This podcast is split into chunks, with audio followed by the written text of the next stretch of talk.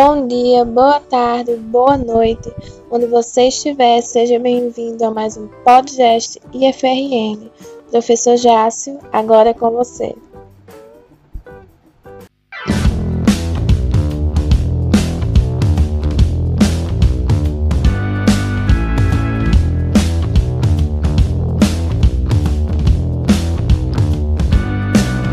Muito bem, companheiros e companheiras.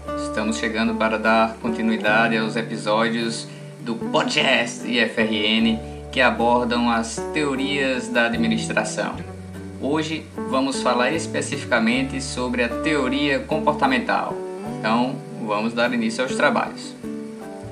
A teoria comportamental teve início lá nos trabalhos da Escola das Relações Humanas, que foi a primeira teoria a incluir o aspecto social barra individual dentro do ambiente de trabalho. A abordagem comportamental, também, é cham também chamada de behaviorista, salienta então a presença das ciências do comportamento humano, além de buscar soluções mais humanas e flexíveis para os problemas organizacionais. Por isso, ela adota posições explicativas e descritivas em contraposição a uma receita de bolo, a uma perspectiva mais normativa das teorias anteriores. Nessa teoria, predomina a ênfase nos indivíduos, mas dentro de um contexto organizacional. E ela surgiu lá para as bandas do final dos anos 1940, para a gente ter uma perspectiva cronológica. Um dos principais pontos abordados por essa teoria é a motivação humana. Justo, muito justo, justíssimo. A teoria comportamental baseia o entendimento do comportamento organizacional através do comportamento dos indivíduos, das pessoas. Tornou-se assim necessário o estudo da motivação humana. Quais os motivos, os estímulos que levam as pessoas a apresentarem determinados tipos de comportamento dentro de uma organização. Os behavioristas identificaram a necessidade do administrador em conhecer o comportamento humano para uma melhor qualidade de vida dentro desses estabelecimentos. Aqui, então, vamos apresentar basicamente duas teorias relacionadas à motivação humana: a hierarquia das necessidades de Maslow e a teoria dos dois fatores de Herzberg. Primeiro, sobre a hierarquia das necessidades de Maslow. Abraham Maslow é, categorizou as necessidades humanas em uma hierarquia de importância que poderia ser visualizada por meio de uma pirâmide. Então, ele caracterizou principalmente dois grupos de necessidades as necessidades que ele considerou necessidades primárias, que seriam fisiológicas e de segurança, e as necessidades secundárias, que ele nomeou de sociais, de estima e de autorrealização. Sobre essas necessidades, sobre essa hierarquia, as necessidades fisiológicas tratam especificamente de ou da necessidade de alimento, repouso, abrigo, sexo, entre outros pontos. Então, essas necessidades apenas estariam satisfeitas se o indivíduo tivesse uma boa alimentação, tivesse, tivesse o que comer, tivesse condições de repouso, de abrigo e de outras cositas más. Na sequência, é, após satisfeitas as necessidades fisiológicas, o sujeito iria buscar satisfazer suas necessidades de segurança, que seria proteção contra perigos, no caso dentro de uma organização, a proteção contra o desemprego, contra a discriminação profissional, entre outros itens que levaria o sujeito a sentir-se mais seguro naquele ambiente onde ele está inserido. Depois de satisfeitas as necessidades de segurança, vem a busca pela satisfação das necessidades sociais, aquelas que estão relacionadas à inserção dentro de grupos de pessoas então tem a ver com relacionamento, amizade, tem a ver com ser aceito por aquele grupo do qual se faz parte. Depois de satisfeitas as necessidades sociais, o sujeito buscaria satisfazer a sua estima ou autoestima, que seria a satisfação do ego, o orgulho com si próprio, a busca por um determinado status, ou reconhecimento dentro daquele espaço do qual o indivíduo faz parte. E o último nível da pirâmide, ou a última necessidade a ser satisfeita, segundo Maslow, seria a necessidade de autorrealização. Seria aquela na qual o sujeito ele se sente o the best, o melhor entre os melhores, a excelência pessoal, a competência. Satisfeitas essas necessidades, o indivíduo estaria totalmente motivado dentro do ambiente organizacional.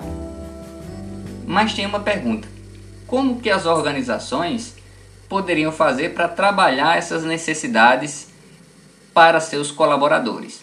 Vamos lá. Para satisfazer as necessidades fisiológicas, é importante que as organizações tenham intervalos de descanso, que o ambiente de trabalho promova um conforto físico em relação à iluminação, ruído, entre outros pontos, e que tenha um horário de trabalho que seja razoável para o empregado. Para satisfazer a necessidade de segurança, as organizações podem trabalhar planos de remuneração e benefícios, uma questão de estabilidade dentro do espaço de trabalho poderia ser uma alternativa. Para satisfazer as necessidades sociais, é importante que as organizações busquem é, momentos de interação entre os colaboradores, como por exemplo algumas comemorações com datas específicas ou aniversariantes do mês. Para satisfazer a necessidade de estima, a organização poderia estimular a recompensa por resultados, a responsabilidade pelos resultados organizacionais, de maneira que se promova o reconhecimento daquele trabalhador dentro da organização.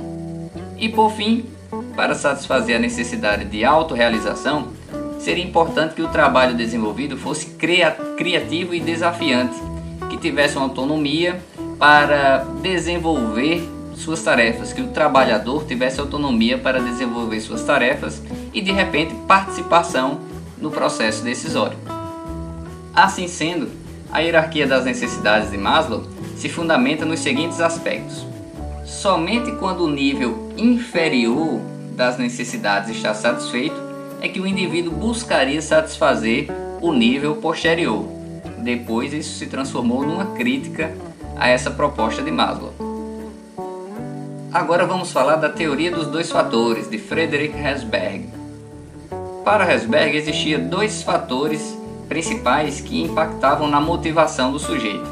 Os fatores que ele nomeou de higiênicos ou extrínsecos e os fatores que ele nomeou de motivacionais ou intrínsecos. Esses dois fatores seriam independentes entre si. Os fatores extrínsecos para Herzberg estão localizados no ambiente que rodeia o trabalhador, o empregado. São administrados e decididos pela empresa. Por exemplo, salário, benefícios, tipo de supervisão, condições físicas do ambiente de trabalho. Então, esses fatores são considerados extrínsecos ao sujeito e mais fáceis de serem trabalhados pela organização. É como o indivíduo se sente em relação à empresa. Segundo Herzberg, quando esses fatores extrínsecos ou higiênicos eles são precários, eles provocam a insatisfação do trabalhador. Já quando eles são ótimos, eles apenas evitam que o empregado se sinta insatisfeito. Já os fatores intrínsecos são exemplificados por Herzberg como possibilidade de crescimento individual, progresso profissional, responsabilidades que são assumidas dentro do cargo, reconhecimento. Nesse caso, é como o indivíduo se sente em relação ao cargo que ele ocupa. Os efeitos desejáveis com esses fatores intrínsecos seriam o aumento da motivação, da produtividade, a redução do absenteísmo, que são as faltas ao trabalho, redução da rotatividade, pessoas que são demitidas e admitidas dentro da empresa. Esses fatores intrínsecos ou motivacionais se bem trabalhados dentro da organização, então levariam o sujeito a se sentir satisfeito dentro daquele espaço de trabalho. Ou seja, a organização, a empresa, ela deve trabalhar os fatores extrínsecos para evitar a insatisfação e ao mesmo tempo trabalhar os fatores intrínsecos para gerar satisfação no sujeito. Isso segundo a teoria de Herzberg. Uma terceira teoria presente dentro da teoria comportamentalista, ou dentro do behaviorismo na administração, é a teoria X e Y de Douglas, Douglas McGregor. Essa teoria fala sobre estilos gerenciais. Para McGregor, na teoria X, ou os gestores associados à teoria X, eles são mais tradicionais e acreditam que as pessoas precisam de um empurrão, de uma supervisão mais direta e que não gostam em princípio de trabalhar, precisam de alguém para comandar. Já os gestores que têm um estilo voltado para a teoria Y, segundo McGregor, acreditam que os trabalhadores podem assumir mais autonomia dentro da organização, de maneira que eles delegam mais tarefas, por entender que as pessoas gostam de trabalhar. Por fim, já caminhando para os finalmente desse nosso episódio, é válido apresentar alguma apreciação crítica em relação à teoria comportamentalista. Primeiro, falar sobre comportamento organizacional. Nesse sentido, comportamento organizacional é o estudo da dinâmica das organizações e como os indivíduos se comportam dentro dela. Baseia-se no princípio de que a organização somente alcança seus objetivos se os funcionários concordarem em trabalhar em conjunto em prol desse mesmo objetivo. Ao mesmo tempo, os funcionários, ao ingressarem em uma organização, esperam que através desta consigam satisfazer suas necessidades. As críticas então vão no sentido de que o foco está apenas nas pessoas, ou seja, é uma teoria que destina seus, as suas linhas de estudos apenas ao indivíduo. Alguns colocam como excesso de psicologização. Um outro ponto, ou outros críticos, colocam que ela é uma abordagem muito descritiva e não explicativa, como se propunha no início. Colocam-se algumas críticas em termos de relativizar as teorias de Maslow e Herzberg, por serem mais pontuais ou por generalizarem resultados que não se aplicariam na sequência, e ainda falam de uma certa visão tendenciosa, uma padronização das proposições a respeito do comportamento dos indivíduos, como na verdade esse comportamento seria algo muito subjetivo. Enfim, são críticas que foram colocadas pelos estudiosos que vieram na sequência dessa abordagem comportamental derivada lá da escola das relações humanas. Pois bem, companheiros, estamos chegando ao final desse episódio. Na próxima semana voltaremos já para caminhar para os finalmente dessa série que fala sobre as teorias gerais da administração. Tchau, tchau.